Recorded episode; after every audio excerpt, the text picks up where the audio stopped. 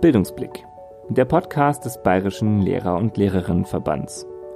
Heute blicken wir auf Deutschklassen und auf die Frage, wie unser Bildungssystem mit Schülerinnen und Schülern umgeht, die noch kein Deutsch sprechen. Dazu haben wir uns natürlich wieder eine Expertin eingeladen. In diesem Podcast ist Maike Fuchs mit uns dabei.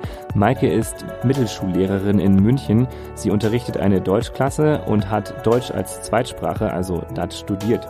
Sie ist außerdem Vorsitzende des jungen Münchner Lehrerinnen und Lehrerverbands und sie ist deswegen hier, weil sie uns von ihren Erfahrungen berichten mag, aber auch, weil sie super viel Freude an den Deutschklassen hat, die allgemein als große Herausforderung gelten. Also lasst euch vielleicht von ihr davon überzeugen, was für einen Spaß eine Deutschklasse machen kann.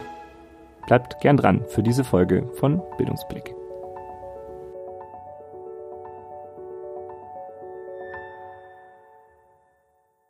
Hi Michael, schön, dass du da bist. Hallo. Bevor wir ins Thema einsteigen, heute soll es ja darum gehen, wie wir mit Schülern umgehen, die nicht so gut Deutsch oder gar kein Deutsch sprechen, würden wir dich ganz gerne ein bisschen kennenlernen und ähm, dafür würden wir eine Runde Hörerspeed-Dating mit dir machen. Ich sage nochmal ganz kurz, wie es funktioniert. Du bekommst eine Minute Zeit und du äh, darfst dich vorstellen.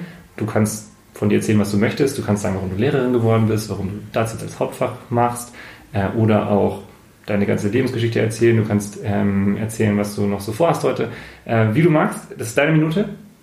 Hast du dazu Fragen? Nein. Okay, dann hast du jetzt eine Minute Zeit, um dich vorzustellen. Das Speed Dating. Deine Minute. Sag uns, wer du bist. Super, okay. Ähm, ja, ich bin die Maike Fuchs. Ich bin gerade mit meinem Referendariat fertig geworden ähm, komme auch von der LMU ursprünglich und habe dort eben DATS auch schon im Hauptfach studiert. Und vielleicht jetzt auch für dieses Podcast ist ganz interessant, warum oder wie ich zum Fach DATS überhaupt gekommen bin. Mhm. Ähm, tatsächlich war so zu meinem Studienbeginn gerade diese Flüchtlingskrise recht aktuell und ja, ich habe in meinem Dorf einige Flüchtlinge kennengelernt und habe gesehen, wie schwierig das für die war, Deutsch zu lernen. Und mhm. ich habe da auch freiwillig immer ein bisschen geholfen, die ein bisschen unterstützt, die mit zum Einkaufen genommen, ihnen geholfen, da sich im dörflichen Leben zurechtzufinden. Und so bin ich irgendwie über Umwege zu diesem Satz gekommen, fand es auf Anhieb super, super interessant. Und ja, genau, jetzt ähm, habe ich das fertig studiert, habe mein Ref fertig gemacht, hatte auch schon einige DATS-Klassen und merke, dass das einfach total mein Ding ist. Und Voll schön, also das heißt, du hast da schon vorher einen persönlichen Bezug zu gehabt. Ja. Mega cool. Jetzt ähm, am Anfang, wenn wir jetzt thematisch einsteigen, würde mich interessieren, wie ist das denn überhaupt, wenn ich mir jetzt vorstelle, so, ich bin jetzt ein Schüler, Schülerin, komme nach Deutschland, kann kein Deutsch, was passiert dann mit mir in der Schule? Also wo komme ich hin? Wie funktioniert das alles? Ja, also generell ist es so, zumindest, also ich komme von der Mittelschule. Mhm.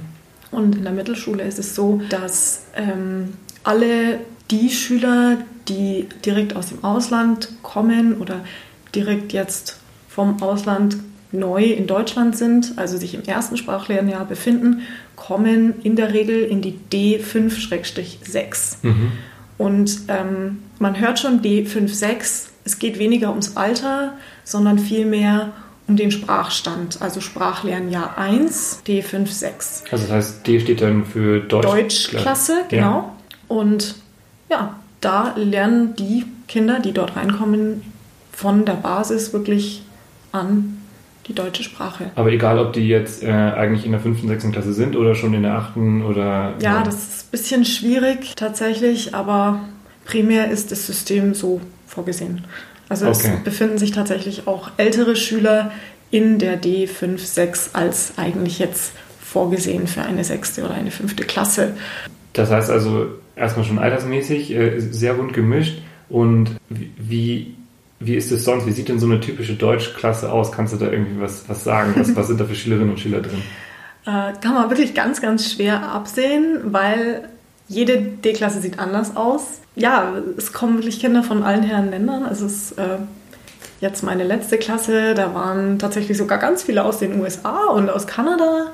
Ähm, aber dann eben auch Iran, Irak, Griechenland, Rumänien, Bulgarien, Ägypten. Es ist wirklich bunt gemischt und ja, man bekommt wie so ein kleines Überraschungspaket und das Überraschungspaket ist immer anders. Mhm. Auch vom insgesamten, also es geht ja nicht nur um den Sprachstand, sondern generell von der Bildung kommt da wirklich, kommen da die verschiedensten Typen rein. Also man sieht klar, die USA, da, da ähm, herrschen irgendwie, ich sage jetzt mal halbwegs westliche Standards. Das heißt, die Kinder können lesen, sie können schreiben. Ähm, sie sind mehr oder minder so ganz gut vorgebildet. Und dann gibt es natürlich auch Kinder ähm, aus irgendwelchen kleinen Ländern, die teilweise gar nichts können, die nicht alphabetisiert wurden, die nicht ähm, schreiben können, die nicht rechnen können, die einfach wirklich für die das jetzt eigentlich der erste Tag eines Schulbesuchs ist. Die vorher gar nicht in der Schule, also quasi also, wie ja. erste Klasse und dann sind sie bei dir und sind aber vielleicht schon 13, 14, ja, 15 genau. Jahre. Die hast du dann alle in einer Klasse? Die hat man alle in einer Klasse. Und wie lang, wie lang sind die denn in so einer Klasse? Also früher war das ähm, ein bisschen anders. Wir hatten das vor ein paar Jahren noch, dass ähm, vorgesehen war, dass tatsächlich zwei Jahre dieses, diese D-Klassen laufen dürfen, mhm. regulär. Das heißt, ein Kind wird nach der D5, 6 in die D7, 8 wechseln. Mhm. Und ähm, das hat sich jetzt aber leider verändert oder ja, generell kann man immer noch sagen, okay, dieser Schüler ist tatsächlich noch zu schwach, um in eine Regelklasse zu gehen und der ähm, wiederholt dann nochmal das Jahr. Ja. Das geht schon, aber insgesamt ist tatsächlich für einen DATS-Schüler oder einen D-Schüler nur noch ein Jahr vorgesehen. Ähm, nach diesem einen Jahr soll er eigentlich in die Regelklasse rückintegriert werden. Wow. Wo vor einigen Jahren noch zwei Jahre vorgesehen waren. Ich merke schon, da, da bist du nicht so ganz einverstanden ja. mit. Auf der anderen Seite ist es natürlich ja nicht so schlecht oder man hat halt so ein bisschen mehr Spielraum, weil jetzt gibt es halt also die D5, 6 ist eben fürs erste Sprachlernjahr für die jüngeren Schüler und dann hat man die D7 eingerichtet. Das ist dann wiederum das Sprachlernjahr für die etwas, das erste Sprachlernjahr für die etwas älteren Schüler. Mhm. Meines Wissens, glaube ich, war das früher auch so, aber es geht halt jetzt insgesamt leichter, weil früher musste man halt wirklich immer zwei Jahre blocken. Okay. Das heißt also, wenn die Schüler jetzt schnell sind, wenn jetzt eine, wirklich nach eine Schülerin oder ein Schüler nach einem Jahr. Dann kann man sie auch in die D7 nochmal schieben. Ja. Genau. Okay. Das geht. Gab es dafür, zu so dieser Entscheidung würde mich noch interessieren, gab es dafür, dafür eine Begründung? Gab es dafür einen pädagogischen Grund oder war das jetzt eher so, naja, ist halt vielleicht günstiger, wenn man nicht, nicht so diese, diese kleinen Lerngruppen mit den Speziallehrkräften hat? Ich glaube tatsächlich, dass es vielleicht so ein bisschen auch Lehrermangel ist. Ja. Ähm, ich weiß es nicht, warum man gesagt hat, wir machen das Ganze, äh, wir, wir, verkürzen das Ganze okay. um ein Jahr. Es ist schwer zu sagen, weil tatsächlich mit den zwei Jahren hätte man ja immer noch die Möglichkeit gehabt zu sagen, okay, dieser eine Schüler ist nach einem Jahr so unglaublich gut und fit, wir schicken den nach einem Jahr schon in die, äh, in die Regelklasse. Mhm. Was ist denn jetzt das Ziel von so einer Deutschklasse? Also geht es da wirklich nur darum, dass man sagt, okay, ich will die jetzt dahin bringen, dass sie Deutsch sprechen, so dass sie am, am Regelbetrieb, Schulbetrieb teilnehmen können? Oder geht es da auch um mehr? Geht es da auch irgendwie um, um so eine Art äh, kulturelle Integration? Du nickst jetzt. Auch, ja, ganz klar. Gleich rein. Natürlich, also ähm, sich, sich, das Ziel ist, sich hier in dem deutschen Sprachraum zurechtzufinden aber natürlich auch ähm, sich in einer deutschen Regelklasse zurechtzufinden. Das mhm. ist ähm, ganz klar zweigegliedert und ich finde aber auch, dass das irgendwie ineinander verwoben ist, weil ähm, in Deutschland gibt es natürlich bestimmte ähm, Werte, bestimmte Regeln, bestimmte Dinge, die für uns völlig selbstverständlich sind mhm. Ähm, und aber nicht unbedingt eben für ein Kind, das aus dem Ausland hierher kommt. Und natürlich ist auch eben unsere Aufgabe, diese Kinder hier äh, fit zu machen und eben für das oder auf das richtige Leben in Deutschland vorzubereiten, sie mit gewissen Werten vertraut zu machen. Ein ganz lustiges Stichwort ist in dem Punkt immer die Pünktlichkeit, die mhm. ähm, für uns komplett selbstverständlich ist, aber für manche einfach aus dem Ausland nicht. Da ist halt irgendwie, äh, ja, Viertelstunde zu spät, das pünktlich. Ist pünktlich. Genau. Ja. Und bei uns ist halt eine Viertelstunde zu spät, aber so dermaßen zu spät. Vor allem in der Schule. Genau. Und das sind so Sachen, die einfach ganz, ganz schwierig sind für viele Kinder am Anfang. Und ähm, das sind halt Dinge, die sie eben lernen oder auch wie man einkauft oder ähm, wie man mit Leuten redet, wie man über die Straße geht. Man zeigt den Kindern, wie äh, die S-Bahn funktioniert. Solche Also- ganz alltägliche Dinge. Und das koppelt man natürlich immer mit der Sprache. Also Mhm. wie geht man einkaufen? Da kann man natürlich super dann eben äh, die verschiedenen Lebensmittel machen und gleichzeitig eben dieses Sprechen, also dieses Dialogische, wie, wie, wie leier ich das an, was sage ich am Anfang, hallo, ähm, dass ich natürlich Höflichkeitsformen äh, verwende, wie bitte und danke und Mhm. vielleicht, dass ich auch lächle. Das sind Sachen, die für nicht jeden unbedingt sehr selbstverständlich sind. Ja, eine weitere interessante Geschichte ist auch so dieses, ähm, dass Frauen in Deutschland sehr gleichberechtigt sind. Okay. Und das ist nicht in jedem Land so wie bei uns. Das heißt, ganz viele Jungs haben oft auch so ein, so ein ich würde nicht sagen ein Problem, aber die sind halt überrascht, dass Mhm. schon viele Frauen hier in sehr, sehr vielen auch höheren Positionen zu finden sind und ähm, Und dass du ihnen auch was zu sagen hast. dass man oder? das auch akzeptieren muss. Ja. Das fällt nicht jedem leicht. Und das ist auch klar irgendwo familiär halt ähm, oft verankert. Und ja, da muss man halt wirklich dann ein bisschen einfach, einfach sie an die Hand nehmen und ihnen das erklären. Und das machen die ja nicht Mhm. aus, mit böser Absicht. Das ist Mhm. einfach, sie kennen das halt nicht anders aus ihrem Land. Und ja, das muss man ihnen dann einfach erklären und zeigen. Normalerweise ist das aber dann auch sehr, sehr, also es ist kein Problem. Es ist wirklich relativ schnell lernen die das. Jetzt hast du schon gesagt, so sowas wie, okay, dass ich mich da jetzt als Frau hinstelle und denen auch was sage und da eben die Lehrerin bin und sie da auf mich hören müssen, das haben die relativ schnell verstanden. Wie ist das, wie ist das generell so? Hast du das Gefühl, du kannst dieses Ziel, ihnen so ein bisschen zu zeigen, wie das funktioniert und ihnen auch die Sprache beizubringen, du kannst das mit denen erreichen in so einem Jahr? Aus deinen Erfahrungen jetzt. Ja, also ich finde, die lernen das tatsächlich sehr, sehr schnell. Kommt natürlich immer ein bisschen auf die Vorerfahrungen und auf ähm, die, die Bildungsbiografie der Kinder an. Mhm. Ähm, bei manchen geht es wirklich viel, viel schneller als bei anderen. Äh, manche brauchen tatsächlich sehr, sehr lange. Gerade wenn ein Kind jetzt ja, in der eigenen Sprache nicht, ja, wie soll ich sagen, kein, kein sehr, sehr hohes Niveau erreicht hat Mhm. Bis zu dem Zeitpunkt X, wo sie nach Deutschland umgesiedelt sind oder ja, eingewandert sind, ähm, ist das oft ein bisschen schwieriger, weil wenn man schon, ja, ich sag mal, ähm, die Sprache auf, auf, einem schulischen, auf einer schulischen Basis gelernt hat, dann hat man auch eine gewisse Sprachbetrachtung gelernt. Man hat vielleicht mal gelernt, was Verben, was Mhm. Nomen sind und sowas. Und äh, andere haben das halt nicht gelernt. Für die ist es tatsächlich schwierig, Deutsch dann oder schwieriger, das Deutsche so strukturiert zu lernen, weil sie oft Mhm. mit diesen Wörtern gar nichts anfangen können. Und Nomen, was ist denn das? Also das ist, ähm, ja, wie gesagt, von Kind zu Kind unterschiedlich. Aber so insgesamt finde ich, lernen, also man sieht auf jeden Fall einen Fortschritt. Mhm. Bei manchen halt langsamer, bei Ja. anderen schneller. Aber den Fortschritt sieht man immer und man sieht, finde ich, auch ganz klar im Umgang einen Fortschritt. Weil man macht ja nicht nur Sprachunterricht, man geht mit denen raus, man zeigt eben ganz, ganz viel und da sieht man es dann oft ganz stark. Zumal ja ganz viele Kinder am Anfang wirklich ganz in sich gekehrt und still und oh Mhm. Gott, schüchtern sind und oft nach teilweise einem Monat schon, dass sie super schnell auftauen und aus sich rausgehen und gerne reden und keine sprachlichen Hemmungen haben. Das finde ich total schön zuzusehen eigentlich.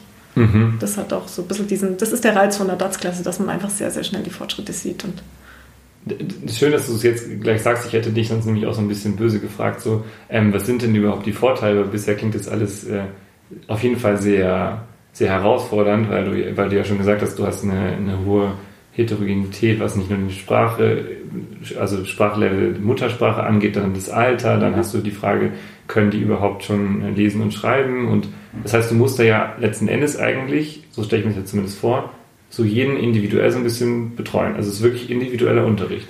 Ja, es ist im Idealfall komplett individueller Unterricht. Das ist nicht immer so möglich, aber es gibt ähm, Gott sei Dank das System, dass eben gerade äh, in den D-Klassen sehr, sehr viele ähm, äh, Externe noch kommen Mhm. Helfen. Ganz oft gibt es dann Studenten, die eben mithelfen oder auch Senioren, die dann eben äh, für also stundenweise einfach reinkommen und vielleicht mal ein Kind, das besondere Schwierigkeiten jetzt zum Beispiel in Deutsch hat, rausnehmen und mit dem das nochmal in, ich sag mal, in Einzelinklusion erarbeiten. Das ist das eine. Ähm, zum anderen, hm, ich würde jetzt nicht sagen, dass es, dass es irgendwie schlechter ist oder irgendwas. Natürlich ist es eine Herausforderung, aber es ist einfach anders. Mhm. Also man muss so ein bisschen von diesem, äh, von diesem Klassensystem, von diesem Regelklassensystem einfach wegkommen und sagen, okay, das ist jetzt einfach ein anderes System. Und man hat ja auch reduzierte Fächer. Ähm, das heißt, man konzentriert sich primär wirklich ganz stark eben auf das ist Deutsch. Mhm. Und dann gibt es natürlich auch noch Mathe und Sport. Aber ich glaube, so ein Fach wie Kunst, das haben die Schüler erstmal nicht. Sondern das macht man halt selber. Da ist einem sehr, sehr viel freigestellt. Und das, mhm. finde ich, hat, hat eigentlich, ich finde, es hat einen sehr, sehr großen Reiz. Ich mag es mhm. total, weil man sehr, sehr frei ist. Und wenn man einfach mal von diesem System wegkommt, von diesem Regelklassensystem und einfach offen ist für was Neues, ist es einfach ein bisschen anders. Mhm. Genau. Klingt aber auf jeden Fall auch so, also zumindest wenn ich mich jetzt mit meinem Idealismus äh, Lehrer sein vorstelle, wie Schule auch eigentlich sein sollte. Also im besten Fall ist es ja so auch in der Regelklasse, dass ich, wenn ich ähm, guten Unterricht mache, dann auch individuell auf die Schule eingehen kann. Ja, genau. und, okay, aber das heißt, da sind dann auf jeden Fall die Ressourcen auch schon vielleicht eher da, weil eben klar ist, okay, die Schüler, die brauchen auf jeden Fall da viel mehr Unterstützung, weil sie eben die deutsche Sprache noch nicht. Ja, im Endeffekt genau so. Es ist halt einfach, man muss sich wirklich vorstellen, es ist einfach eine unglaublich heterogene Klasse mhm. und ansonsten ist so viel gar nicht anders. Mhm. Wenn man dir so zuhört und du das alles so erzählst, und äh, vielleicht gibt es ja die ein, ein, oder andere Person da draußen, die sich denkt, ah, das klingt voll gut, ich bin jetzt gerade noch in der Ausbildung und würde ganz gern äh, das noch dazu machen. Ähm, oder vielleicht sage ich jetzt, oh, jetzt wechsle ich mein Hauptfach. Was muss ich denn für eine Art von Lehrer sein, wenn ich ein guter DATS-Lehrer werden möchte? Ui. oder Lehrerin natürlich. Man muss extrem offen sein. Also ich glaube, das ist eine der wichtigsten Sachen, diese Offenheit gegenüber anderen Kulturen. In dem Hinblick sollte man aber eine gewisse interkulturelle Kompetenz mitbringen. Das heißt, ähm, ja, man sollte schon irgendwie wissen, dass es andere Kulturen gibt, die andere Gepflogenheiten haben und ähm, es ist auch immer ganz gut zu wissen, dass schon gewisse deutsche Verhaltensweisen für andere Kulturen als sehr, sehr unhöflich gelten. Okay, hast du also, ein Beispiel? Ja, wir sind zum Beispiel äh, in Deutschland unglaublich direkt. Mhm. Also man kommt sofort zum Punkt. Das ist in anderen Kulturen das absolute No-Go schlechthin. Also das heißt, wenn ich jetzt zum Beispiel den, den syrischen Schüler oder die syrische Familie mhm. von einem Schüler zum Elterngespräch bitte, dann würde ich nie einfach mal losbrettern und sofort ja, zum Thema kommen, ja. sondern lasse ich die erstmal reinkommen, dann nehme ich ihnen den Mantel ab und zeige ihnen, wo sie sitzen können, biete ihnen was zu trinken an und äh, frage sie, wie es ihnen denn geht und ähm, wie sie, ob sie gut hergefunden haben und wie viele Geschwister denn der äh, Schüler hat und und und. Also so ein bisschen dieses Warmwerden miteinander. Das ist zum Beispiel ein so ein wirklich wichtiger Punkt. Und was, was sonst halt immer ganz wichtig ist, ist man muss sehr, sehr geduldig sein als Lehrer, mhm. weil es eben so viele verschiedene ähm, kulturelle Sachen gibt, die sich unterscheiden. Ja, sicher auch eine gewisse Frustrationstoleranz ist mhm. wichtig. Mhm. Manchmal muss man aber auch einfach, ja, viele Lehrer, finde ich, haben so diesen Perfektionismus, das muss jetzt alles unbedingt sofort klappen und super toll funktionieren. Auch da ist es ähm, nicht schlecht, wenn man einfach sagen kann, okay, das hat jetzt noch nicht so gut geklappt, ja, nicht so schlimm, wir machen es morgen einfach nochmal, probieren das so lange, bis es halt klappt. Aber ansonsten, ich glaube, das sind Dinge, die eigentlich jeder Lehrer können okay. muss oder können sollte. Ja. Ähm, weil auch in Regelklassen hat man eben Eltern aus anderen Ländern, anderen Kulturkreisen, die eben das anders gewohnt sind. Mhm. Von daher, ja. Würdest du denn sagen, dass sich deine Ausbildung darauf speziell äh, gut vorbereitet hat? Ja. Oder warst du dann in der Klasse und warst erstmal so, uh, das hätte ich jetzt nicht gedacht?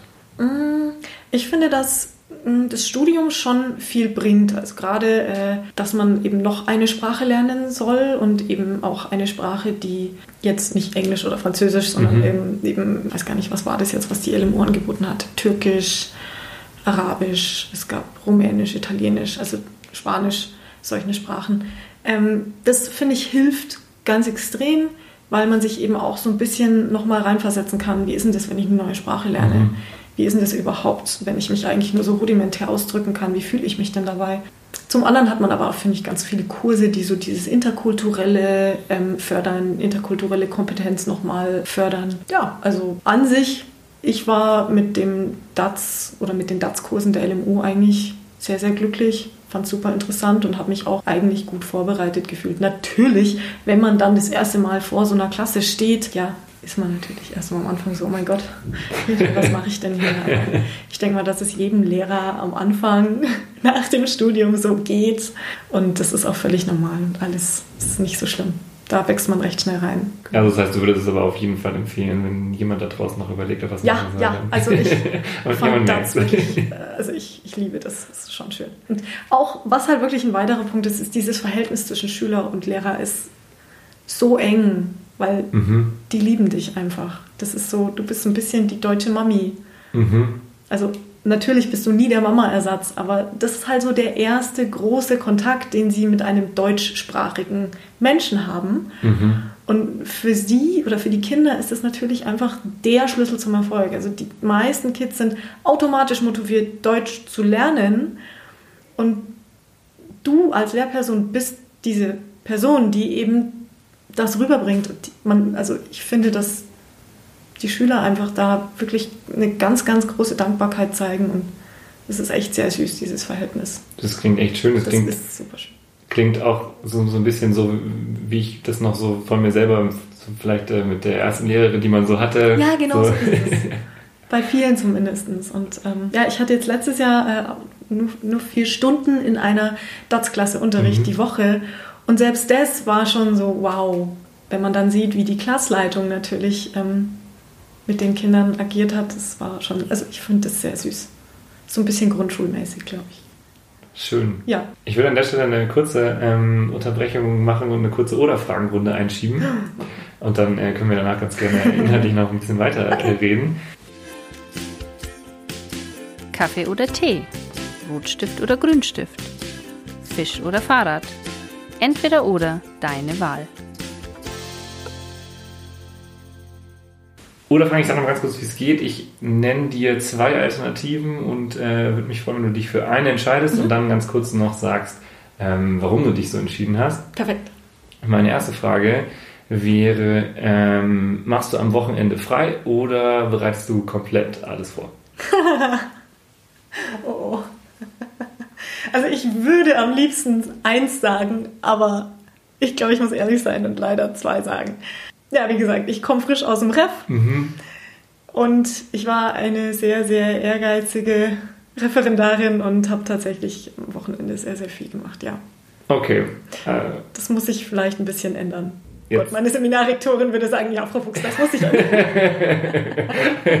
Aber das ist ja ganz gut, so die gute Erkenntnis dann. Genau.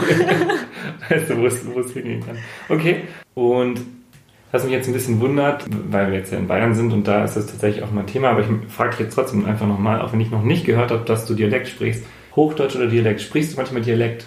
Ja, logisch spreche ich Dialekt. Auch mit, mit, mit deinen Natzklassen? Na, nicht mit denen. Aber mit meiner Familie. Okay. Also in der Dartsklasse rede ich sehr Hochdeutsch. Ähm, es gibt natürlich dann so Situationen, wo man schon so ein paar Brocken bayerisch irgendwie versucht rüberzubringen, gerade in der Oktoberfestzeit oder so. Mhm. Da ist es, finde ich, ganz, ganz nett. Und ja, oftmals kommt von selber dann auch von dem Schüler, Frau Fuchs, ich habe das und das gehört. Hä, ich habe das nicht so verstanden. Und dann ähm, thematisiert man das natürlich. Mhm. Also es ist ganz wichtig, dass der Dialekt auf keinen Fall irgendwie äh, totgeschwiegen wird oder was. Und dass man den auch thematisiert und eben sagt, okay, es gibt in Deutschland nochmal äh, so Art Untersprachen oder Sprachvarietäten. Und ähm, im ja, bayerischen Sprachraum gibt es eben das Bayerische und das müssen sie so ein bisschen kennen. Mhm. Und so ein paar Sachen auch können, aber primär versucht man schon eher das Hochdeutsch beizubringen. Gibt es ein bayerisches Wort, das du ihm besonders gerne beibringst? Servus. Servus. Wissen Sie können gut. Grüß gut. okay, ähm, und würdest du sagen, dass du eher so ein Kumpeltyp bist oder der harte Hund? Uh, ich glaube irgendwas dazwischen. Also, wie gesagt, als Frau in der Mittelschule, ähm, noch relativ jung, blond, ist es schwer, äh, der Kumpeltyp zu sein am Anfang, weil man nicht ernst genommen wird. Das heißt, primär beginne ich mit dem harten Hund und mhm. ähm, wenn die Schüler dann so diesen Grundrespekt haben, dann finde ich, kann man auch etwas mehr in diese Kumpeltyp-Richtung abweichen. Aber am Anfang, ja, definitiv der harte. Don't smile before Christmas heißt das immer so schön. Ja, so, genau. genau so. okay, wir werden ein bisschen politischer. Letzte, letzte Oder-Frage, ein bisschen politisch. Eine Schule für alle oder dreigliedriges Schulsystem? Ich bin, glaube ich, ja, nee, ich bin eher für die eine Schule für alle. Mhm. Ähm, gefällt mir besser. Ich finde tatsächlich, dass das die Durchlässigkeit noch mehr erhöhen könnte. Mhm. Ähm, tatsächlich, klar, die Durchlässigkeit in unserem ähm, Bildungssystem ist tendenziell super, wirklich sehr gut. Aber ähm, was mir schon gefallen würde, ist, wenn jetzt zum Beispiel Mittelschüler, Realschüler und Gymnasiasten auf eine Schule gehen könnten, dass auch die Mittelschüler und die Gymnasiasten irgendwie ähm, Kontakt haben. Mhm. Und so auch für Mittelschüler zum Beispiel ein Ansporn entstehen könnte, sagen, okay, äh, ich kenne den, der ist ja eigentlich auch voll cool und ach komm, jetzt lerne ich mal noch ein bisschen mehr, vielleicht schaffe ich es ja irgendwie auf die Realschule oder eben sogar aufs Gymnasium. Das ist ein Vorteil zum anderen, wäre es aber auch für den Schüler mit viel weniger Unannehmlichkeiten verbunden, wenn der Schüler einfach sagen kann, okay, ich bin jetzt super in der Schule, ich bleibe in derselben Schule und gehe aber einfach in den Gymnasialkurs mhm. oder wie man das nennen möchte. Mhm. Genau. Also das fände ich jetzt tatsächlich netter. Mhm. Vielen Dank für diese Runde oder Fragen. ähm, kommen wir zurück zum Thema. Ähm, du hast vorhin viel über die, die Heterogenität gesprochen. Das ist, glaube ich, so ein Riesending. Jetzt frage ich mich, vielleicht kannst du da ein bisschen was zu sagen wie schafft man es denn, aus so einem heterogenen Pool eine Klassengemeinschaft zu bilden? Also wie kriegt man da, da wirklich so eine, so eine richtige Klasse hin? Vor allem, wenn man weiß, man hat jetzt vielleicht nur ein Jahr in dieser Klasse. Mhm. Ja, das ist eine Herausforderung. Ganz wichtig finde ich, sind am Anfang so Umgangsregeln und dass das aber auch wirklich jeder Schüler einsieht. Also ähm, ich finde, das ist immer ganz wichtig, wenn man so auch ein bisschen Rollenspiele macht mhm. und dass Schüler eben auch verstehen, okay, ich möchte ja selber nicht so behandelt werden und deswegen mache ich das nicht. Ja, in dem Sinn eben diese Klassenregeln, die Verhaltensregeln und aber auch dann schon relativ strenge Maßnahmen, wenn das nicht passiert oder wenn eben da, ja, da eben Regeln gebrochen werden. Das finde ich ist ein ganz wichtiger Punkt. Und dann äh, finde ich immer ganz wichtig, dass eben in der Klasse klar ist, dass Fehler gemacht werden dürfen und dass Fehler nicht mhm. schlimm sind. Also dieses positive Fehlerverständnis aufbauen, weil dann ist es auch nicht so, dass jetzt irgendwie gute Schüler so ein bisschen einen auf, oh, ich bin hier der coole Typ und mhm. ähm, die schlechten Schüler, oh nein, oh nein, ich will, ich habe Fehler gemacht. Sondern ich finde es immer ganz cool, wenn, wenn man dann ähm, die guten Schüler eher so als, als Helfer integriert und sagt, okay, schau mal, du bist so ein Profi, kannst du das dem jetzt nochmal erklären? Und ähm, der vielleicht ein bisschen schwächere Schüler, der fühlt sich dadurch mitgezogen, der wird motiviert, weil er sieht, okay, da ist ein anderer Schüler, das ist auch nur ein Schüler, der ist genauso alt wie ich oder ähnlich alt wie ich, der hat es auch geschafft, das heißt, ich kann es auch schaffen. Also da ist ja irgendwie nochmal die, der Unterschied viel geringer, wie wenn jetzt ich als Lehrer mhm. zu dem mhm. Schüler gehe und ihm das erkläre, weil ich bin halt die Lehrerin, da ist ein Riesenunterschied. Und das führt eben zum einen dazu, dass so Teams gebildet werden und dass eben dieses, dieser Fehler oder dieses, dieses Eigenbrödlerische ähm, so ein bisschen aufgeweicht wird und da aber auch die Kulturen vielleicht ein bisschen aufgeweicht werden. Mhm. Und jeder ist natürlich auch in einem anderen Fach unterschiedlich gut. Das heißt, in dem einen Fach vielleicht ist der eine der Starke und hilft dem anderen, in dem anderen Fach ist der andere der Starke und hilft dann wieder dem einen.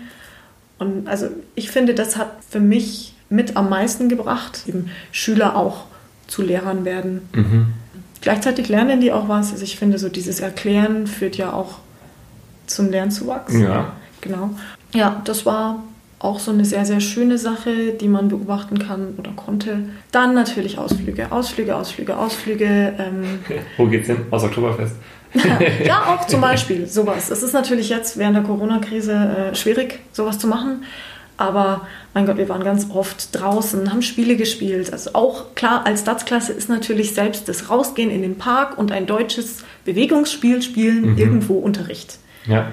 Oder ähm, weiß ich nicht, man hat, man hat das Thema Natur oder, oder Bäume oder irgendwie sowas gerade ähm, und dann sollen die Schüler halt draußen einfach verschiedene Gegenstände suchen und dann benennt man die also so kann man, also das finde ich immer ganz gut auch mit dem Unterricht verknüpfen. Aber das führt dann schon auch dazu, dass sich die Kinder als eine Gruppe sehen. Und je mehr lustige Aktivitäten man miteinander macht, desto besser ist es. Das klingt echt richtig cool. Also, wenn du das so erzählst, mit der, auch mit dem, was man alles machen kann mit denen, und Ja. dass ja dadurch, dass dieses Sprachenlernen stattfinden muss, muss dann jeder Unterrichtsinhalt irgendwie doppeltes Lernen ist. Ja, klar, und genau. das ist, das ist Wahnsinn. Es ist- macht auch total Spaß. Was auch ganz wichtig sind, so, so Rituale, wenn man die eben so einführt, einbürgert und das wirklich äh, regelmäßig mit denen macht, dann finde ich, führt es auch zu so einem Zusammenhalt. Gibst du da was vor oder entsteht das meist so aus der Klassensituation heraus, dass sie sich selber was überlegen, was sie gerne machen würden? Meistens, meistens gebe ich das vor, aber ganz oft kommt auch irgendwas. Also wir haben jetzt, wann war das? Letztes Jahr, das war mit meiner Regelklasse allerdings. Ähm, da haben die Mädels irgendwann im Sportunterricht mit so einer Hands Challenge angefangen. Ich weiß Mhm. nicht, ob du das kennst. Nee. Die klatschen dann am Boden in so einem gleichen Rhythmus. Okay. Und da steigt, also das ist im Kreis und einer fängt an und der andere steigt dann mit ein und ähm, am Ende klatschen alle. Cool. Und ich habe das gesehen und dachte, wow, cool, zeig mal doch, wie geht denn das? Und dann haben wir das gemacht und das wurde dann äh, zum, zum komplett Klassenritual irgendwie Schön. dann. Ja, das war echt cool. Und sowas finde ich ist auch immer cool für Klassengemeinschaft stärken. Mhm. Jetzt äh, würde ich ganz gerne noch so Richtung Abschluss ähm, zusammenfassend, vielleicht nicht ganz zusammenfassend, wir machen das fassen noch ein bisschen auf. Äh, glaubst du, dass Schule der richtige Ort für äh, Integration und eben genau für diese Aufgaben, die du jetzt gerade beschrieben hast, ist Schule der richtige Ort dafür? Und vielleicht noch ein bisschen einen Schritt weiter, wenn du sagst ja oder nein, was braucht es irgendwie noch, damit es in Schule gelingen kann? Also ich kann wirklich mit einem absolut antworten, ja. Schule ist, ich würde sogar sagen, ich würde wirklich sogar so weit gehen und sagen, Schule ist Integration. Mhm. Einfach aufgrund der Tatsache, dass eben ganz, ganz viele Schüler auf demselben Fleck sind. Ich meine, nur so kann eine Integration stattfinden. Ein ausländischer Schüler kommt in einen Ort, wo ganz, ganz viele deutsche Schüler eben sich aufhalten. Oder auch, ich meine, letztlich, wenn ich jetzt so die Mittelschule anschaue, bei uns ist es sehr, sehr äh, multikulti. Mhm. Aber dennoch, das sind alles Schüler eben mit einem Migrationshintergrund, die aber super integriert schon in der deutschen äh, oder ja, in der Stadt München sind. Und wenn jetzt da jemand neu dazukommt und die sehen ja, wow, das sind ja auch, der hat türkische Wurzeln, der andere hat albanische Wurzeln, der nächste hat vietnamesische Wurzeln und und und und die, das funktioniert alles wunderbar, dann können, kann ich das ja auch aus welchem Land ich halt komme. Von daher finde ich, ist es der perfekte Ort für Kinder, sich zu integrieren und zu sehen, ja, es funktioniert, weil man sieht ja bei anderen auch, dass es funktioniert. Ähm, was ich manchmal ein bisschen schade finde, ist, dass eben diese DATS-Klassen schon sehr, oder D-Klassen sehr ähm, ein bisschen segregiert werden. Mhm. Also gerade die ersten zwei Jahre, wie gesagt, sind sie halt schon so ein bisschen weg von den anderen. Da wäre es natürlich schön, oder da glaube ich, wäre es für die Integration noch besser, wenn man das ein bisschen aufweichen könnte, dass zum Beispiel eben in den Sportstunden das gemeinsam mit der Regelklasse zum Beispiel stattfindet oder ähm, dass vielleicht auch so ein Fach wie Kunst integriert werden könnte, wo dann die Schüler auch mit den Regel oder mit den Regelkindern zusammen ähm, unterrichtet werden. Mir ist aber auch klar, dass es natürlich immer dann ähm, zu Lasten von der Unterrichtszeit für Deutsch geht. Mhm. Also wenn man jetzt da sagt, okay, ihr habt dann noch zwei Stunden in der Woche Kunst, das geht natürlich dann einfach von der Deutschlernzeit ab. Also Mhm. es ist immer so ein bisschen schwierig, alles unter einen Hut zu bringen. Aber ja, man könnte natürlich dann noch sagen, gemeinsame Projekte oder AGs, die einfach von allen irgendwie ähm, genutzt werden können. Da finde ich, ist immer so dieser, ähm, der Ganztagsunterricht Mhm. ein absolutes. Also ich finde, das wäre, hätte sehr viel Potenzial, dass man eben Ganztagsunterricht für alle hat und in der Zeit oder in dieser Nachmittagszeit einfach auch AGs oder ähm, Kurse stattfinden, wo es wo verschiedene Schüler aus verschiedenen Klassen irgendwie zusammenkommen und somit dann eben noch stärkere Integration stattfinden kann. Mhm. Was würdest du denn sagen, nochmal ganz kurz ähm, zu dieser Gelingensfrage, was, was ist so für, für dich der Schlüsselfaktor, damit Integration gelingt? So vielleicht ein, eine Sache, von der du sagst, darauf kommt es an. Kontakt und Erfolgserlebnisse. Mhm. Kinder müssen sehen, wow, das, das funktioniert und ich kann das und ich werde hier auch positiv angenommen. Ein Kind wird sich nie integrieren, wenn es sich nicht willkommen fühlt oder wenn, wenn man so immer dieser, ach ja, das ist der Ausländer, das ist nicht gut. Ja, da habe ich ein bisschen Gänsehaut bekommen, als du es gesagt hast. Nein, wirklich. Nee, ich glaube, das äh, ist stark. Äh, vielen Dank dafür. Ähm, jetzt noch in, ähm, zum Abschluss frage ich immer ganz gern, was du denn jetzt so nochmal den Hörerinnen und Hörern da draußen oder die Person gegenüber, also in diesem Fall jetzt du, was würdest du den, den Leuten mitgeben, die da draußen jetzt sitzen? Wie gesagt, vielleicht sind da jetzt einige dabei, die überlegen, das zu machen. Vielleicht äh, gibt es einige, die überlegen, überhaupt Lehrer zu werden. Hast du noch irgendwie was, was du, was du gerne noch äh, den Leuten da draußen mitteilen magst? Ja, Lehrer brauchen wir momentan sehr, sehr, sehr. Vor allem in der Mittelschule. Also ähm, wenn irgendjemand überlegt und vielleicht Angst hat vor gewissen Herausforderungen oder vor irgendwelchen bösen Schülern, braucht ihr nicht. Auch in der Mittelschule ist es super, super wunderschön. Und ähm, einfach mal probieren. Okay, dann äh, sind wir am Ende des Gesprächs fast, fast, fast, fast. Denn es gibt nämlich immer noch eine kleine Überraschung zum Schluss. Für die meisten Leute ist es ein bisschen überraschend. Ähm, ich frage zum Schluss noch nach ähm, einem Buchtipp, um so ein bisschen nochmal off-topic äh, hier, nochmal kurz, kann off-topic, kann aber auch on-topic sein. Du kannst gerne wa was Privates äh, nennen, was du gerade auf dem Nachttisch liegen hast. Du darfst aber auch was sagen, was du essentiell für jeden äh, Lehrer äh, findest. Ähm, das ist dir überlassen. Oh nein. so reagieren viele Leute, wenn sie diese Frage ähm, hören. Äh, eher so Oh, oh, also jetzt vielleicht für die Kollegen, Lehrerkollegen, mhm. was mich mega äh, überrascht, aber auch positiv überrascht hat, waren die Abenteuer der schwarzen Hand, so hieß es. Das ist eigentlich ein Drittklassbuch, würde okay. ich sagen, eher so für die Grundschule gedacht. Aber meine sechste Klasse hat tatsächlich den Spaß am Lesen durch dieses Buch gefunden. Ähm, das sind eben so kleine Detektivgeschichten mhm. und auf jeder Seite ist daneben noch so ein großes Wimmelbild Okay. Und die Schüler sollen quasi erst lesen und dann muss man das, was dort irgendwie steht, in dem Wimmelbild finden. Und ah. nur wer das findet, kann quasi ähm, den Fall auch lösen und weiterlesen. Ah. Und das war echt eine Offenbarung. weil Meine Schüler haben Lesen gehasst, wirklich gehasst. Das war jedes Mal, wenn irgendwie Text kam, so. und, ja, das ist jetzt so spontan mir eingefallen, weil mir kein literarischer Nee, ist doch top. Äh, super Tipp für den Unterricht. Sag nochmal den Titel. Ähm, die Abenteuer der schwarzen Hand. Okay. Funktioniert wahrscheinlich aber auch tatsächlich mit sehr vielen anderen Detektivgeschichten. Also das heißt so dieses Entdecken ne? und dann ja, catcht genau. man sie zum Lesen. Das ist sowohl für Mädels als auch für Jungs total äh, cool und ähm, hat denen echt mega Spaß gemacht. Perfekt.